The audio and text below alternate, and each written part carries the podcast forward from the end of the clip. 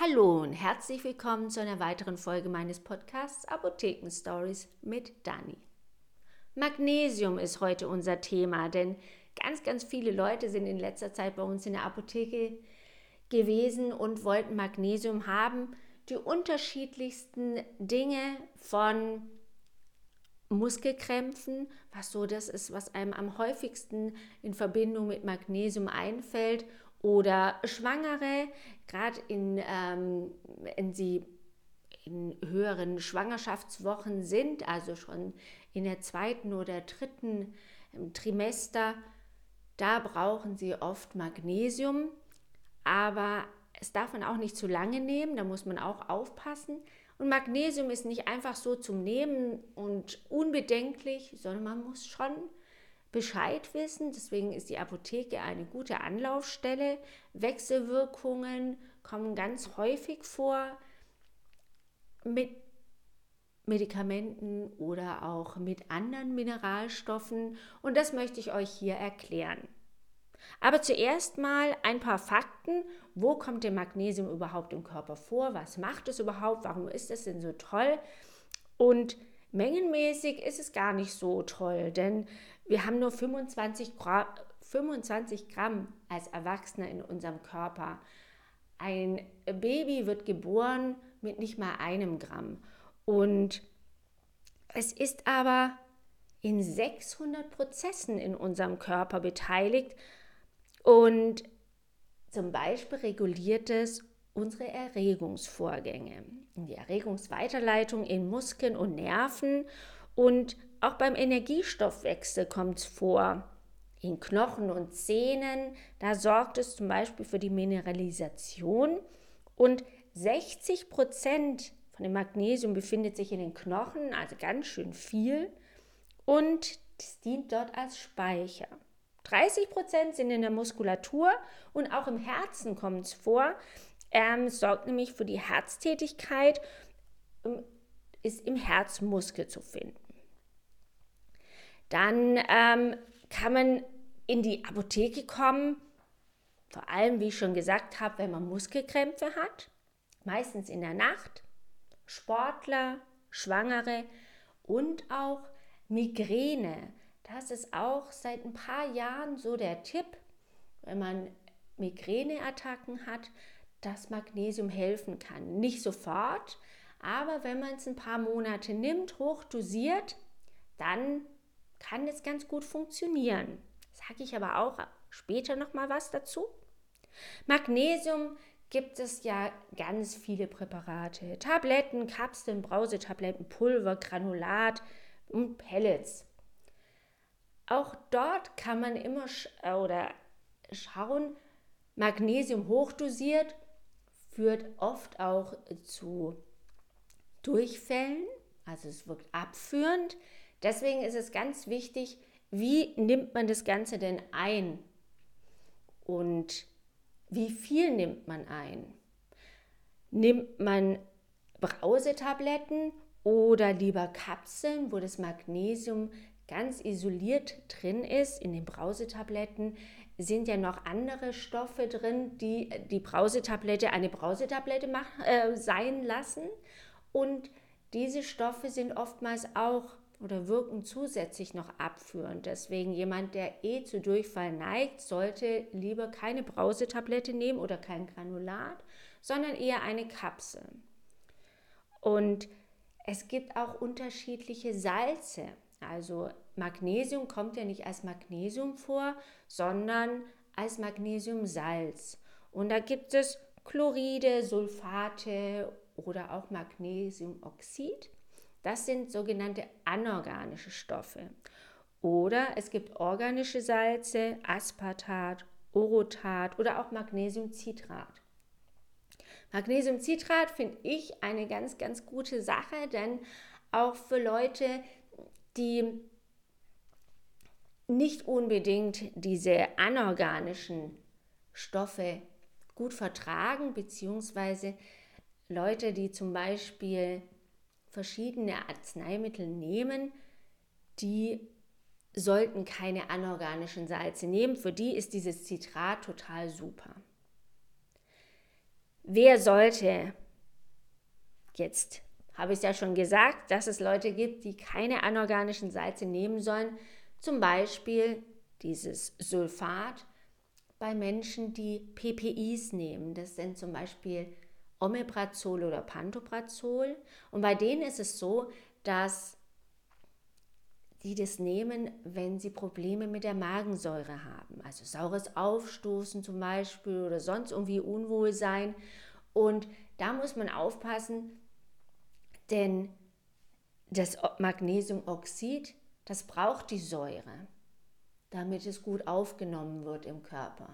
Und wenn man jetzt durch diese Omeprazole oder Pantoprazole oder auch andere Stoffe, die die Magensäure abpuffern, sozusagen neutralisieren, damit sie keine, also nicht stören und kein Unwohlsein bei dem Patienten auslösen, dann kann aber das Magnesium nicht wirken. Und deswegen schwenkt man dann um auf zum Beispiel Magnesiumcitrat. Das kann man dann sehr gut oder der Körper sehr gut aufnehmen und weiterleiten, dass es gut wirken kann. Wer hat eigentlich überhaupt einen erhöhten Bedarf an Magnesium und wie hoch ist denn der normale Bedarf? Also man sagt so 300 Milligramm, bei Männern 350 Milligramm circa ist der tägliche Bedarf und den kann man eigentlich ganz gut mit Ernährung zu sich nehmen und hat normalerweise eigentlich keinen erhöhten oder erhöhten Bedarf nicht, sondern durch Ernährung alleine kann es eigentlich nicht zu einem erhöhten Bedarf kommen, beziehungsweise einer Mangelernährung. Aber bei wem ist ein erhöhter Bedarf trotzdem notwendig? Zum Beispiel Leute mit Erkrankungen, Nierenerkrankungen. Dadurch die Nierenerkrankung wird mehr von dem Magnesium ausgeschüttet, also braucht man hier mehr oder einen erhöhten Bedarf. Das gleiche auch, wenn man Diuretika einnehmen muss, also Stoffe, zum Beispiel bei Herzproblemen, bei Blutdruck, da wird einfach ein Diuretikum genommen und dadurch sinkt der Blutdruck und aber auch Diuretikum schwemmt Magnesium aus. Das wird mehr über den Urin ausgeschieden und deswegen braucht der Körper dann wieder mehr Magnesium, was man dann als Supplements in Tablettenform oder Pulverkapseln einnehmen muss. Das gleiche gilt auch für Magen-Darm-Erkrankungen, wie zum Beispiel Durchfall. Auch dort wird sehr viel Magnesium aus dem Körper ausgeschieden oder Morbus Crohn. Auch Sportler können, wenn sie stark schwitzen oder Menschen, die in der Sonne arbeiten, Bauarbeiter zum Beispiel, die schwitzen dann mit dem Schweiß sehr vieles Magnesium aus.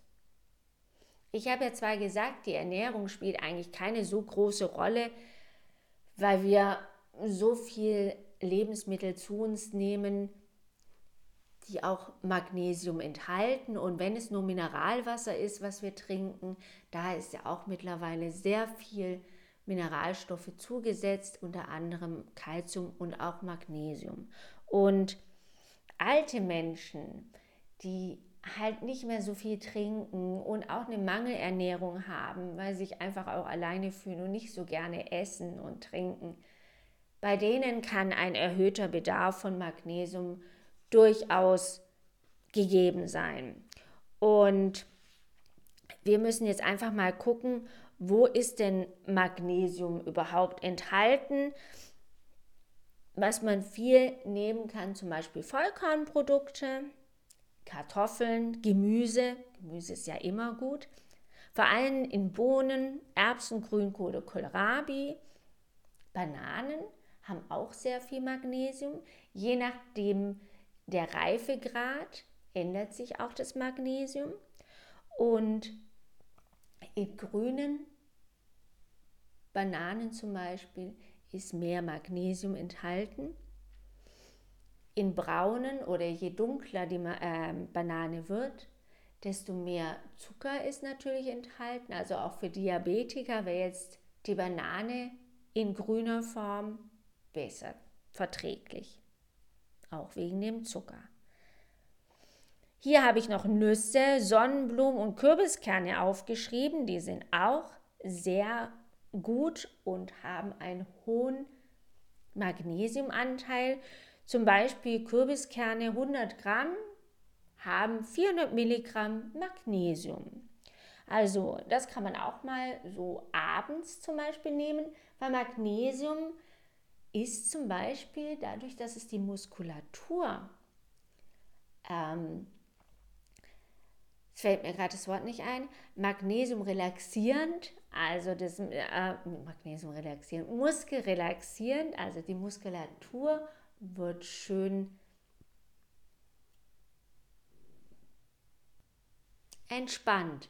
Das war das Wort, was ich gesucht habe. Also die Muskeln entspannen sich und dadurch wird dieser Muskelkrampf natürlich gelöst und auch die Muskulatur überall wird entspannt und dadurch schlafen wir viel besser, weil verkrampfte Muskulatur äh, können wir nicht gut schlafen und deswegen ist eigentlich so ein Snack am Abend 100 Gramm Kürbiskerne eine gute Sache, um gut und tief zu schlafen. Und man muss aber sagen, wenn man jetzt Magnesium einnehmen möchte für die Muskelkrämpfe zum Beispiel, dass das Magnesium nicht sofort im Akutfall hilft. Da muss man also doch dann Übungen machen, wenn man nachts einen Wadenkrampf aufwacht, dass man so gegendrückt, am besten gegen die Fußleiste am Bett, wenn man sowas hat, oder gegen die Wand drücken und dort dass dann diese Muskelkrämpfe weniger werden. Das kann schon eine Weile dauern, je nachdem, wann man aufwacht, wie weit diese Muskelverkrampfung schon fortgeschritten ist. Und wie gesagt, es kann sehr, sehr, sehr schmerzhaft sein. Deswegen die Muskelkrämpfe, wenn man die therapieren möchte, braucht man einfach Zeit. Und wenn man Muskelkrämpfe hat, dann sind einfach die Speicher schon so weit abgesunken, dass es eine Weile braucht, bis die wieder hochgefahren sind. Und deswegen sagt schon Tage, eher Wochen, bis man diese Speicher wieder aufgefüllt hat. Auch Alkohol ist ein Magnesiumräuber. Also ich selber denke auch, wenn ich mal ein bisschen Alkohol getrunken habe, so zum Essen, so ein Wein, denke ich immer, oh, da schläft man total gut, so eine Bettschwere oder so. Aber man schläft einfach zwar gut ein, vermeintlich, aber man schläft nicht gut. Man wacht immer wieder so ein bisschen auf, man schläft unruhig und wie gesagt, Alkoholiker die haben natürlich auch einen erhöhten Bedarf an Magnesium, wenn Alkohol Magnesiumräuber ist und man viel Alkohol und regelmäßig Alkohol trinkt, dann ist es auch nochmal ein Fall, um Magnesium zu sich zu führen, in Tablettenform oder was auch immer. Kinder bis vier Jahre sollten kein Magnesium extra zu sich führen, das ist also nicht angedacht. Und ähm, sonst die richtige Einnahme macht man in kleinen Mengen, denn das Magnesium oder der Körper kann gar nicht so viel Magnesium aufnehmen auf einmal. Und alles, was er nicht aufnehmen kann, das wird so, wie es ist, einfach wieder aus dem Körper raus befördert und dann wirkt Magnesium abführend keine schöne Sache, wenn man dann auch noch Durchfall bekommt.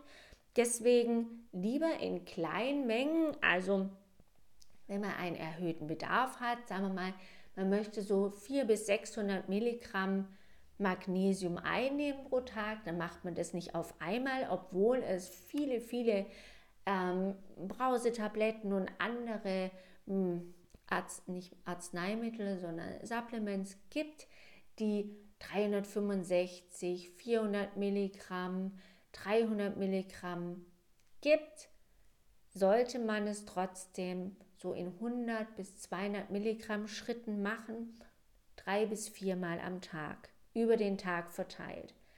Wenn man abends oder in der Nacht zu diesen Wadenkrämpfen neigt, dann könnte man sagen, okay, ich nehme vielleicht so ein, zwei Stunden vor dem Schlafengehen nochmal 100 bis 200 Milligramm ein, damit man dem ein bisschen vorbeugt. Aber wie gesagt, es braucht seine Zeit, bis die Speicher aufgefüllt sind. Deswegen habt da Geduld.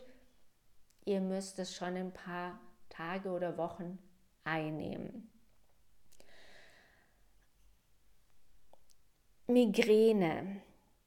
Bei Migräne weiß man, dass es auch sehr gut helfen kann, aber auch nicht sofort oder nach ein paar Tagen, sondern man sagt so nach zwei Monaten mit 600 Milligramm täglich hat man eine gute Prognose, dass diese Migräneattacken weniger werden. Und probiert es gerne mal aus. Es gibt dann auch so Kombinationen, da habe ich auch schon gehört, dass es sehr gut sein soll mit Vitamin B1 zum Beispiel und dem Magnesium kombiniert. Also da haben viele Leute ganz tolle Erfolge mit. Und wenn ihr da Fragen habt, meldet euch auch gerne bei mir oder auch in der Apotheke vor Ort, wo ihr gerade wohnt und lasst euch da beraten. Ja, also Magnesium ist wirklich ein ganz, ganz toller, ein tolles Mineralstoff, die oder der ganz viele gute Dinge tut. Aber er macht auch manche schlechte Sachen. Deswegen lasst euch da beraten, mit was ihr es nicht zusammen einnehmen dürft, die berühmten Wechselwirkungen. Viele Arzneimittel, zum Beispiel Antibiotika, kann man nicht mit Magnesium oder anderen zweiwertigen Kationen, Mineralstoffen einnehmen. Also Magnesium ist zweifach positiv geladen und wenn man bestimmte Arzneimittel nimmt, dann wirken die wie so ein oder bilden sie einen Komplex mit dem Antibiotikum und dann wirkt es einfach nicht. Das Antibiotikum kann nicht im Körper aufgenommen werden, sondern wird als riesengroßer Komplex einfach so wieder ausgeschieden, wie er oben reingekommen ist. Deswegen dort auch euch immer wieder beraten lassen. Fragt nach, wenn die Apotheker oder PTAs nicht direkt euch das erklären, wie ihr Sachen einnehmen sollt. Fragt immer nach, weil wir wissen natürlich nicht, was ihr sonst noch einnehmt, was ihr euch im Drogeriemarkt oder so kauft. Zink funktioniert nicht mit Magnesium, ist auch zweiwertiges ähm, Mineral und Calcium auch nicht. Oftmals gibt es auch Magnesium und Calcium zusammen in einer Brausetablette. Das ist auch nicht ganz so toll. Und deswegen am besten ist es, weil man Magnesium meistens ja für den Abend oder die Nacht braucht gegen seine Muskelkrämpfe und das Kalzium nimmt man gerne auch so, um vor Sonne sich zu schützen, für die, äh, für die Knochen oder so, dass man, also ich sage meinen Kunden gerne Kalzium morgens, Magnesium abends, vor allen Dingen, wenn man das in hohen Dosen nimmt, ist es nicht gut oder wird es einfach nicht aufgenommen, stört sich gegenseitig, wenn man Kalzium und Magnesium zusammen einnimmt. Wenn ihr es nicht morgens und abends einnehmen könnt, dann mindestens zwei, drei Stunden Abstand zwischen diesen beiden.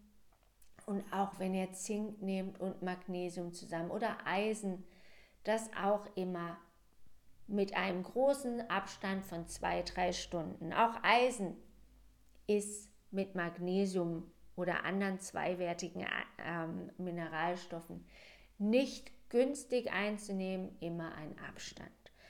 Und Schilddrüsenhormone sollte man auch nicht mit Magnesium zusammennehmen, auch einen großen Abstand, am besten das eine morgens, also diese Schilddrüsenhormone nimmt man ja gerne morgens und am Abend dann Magnesium, Calcium, Eisen, was auch immer man noch nehmen möchte.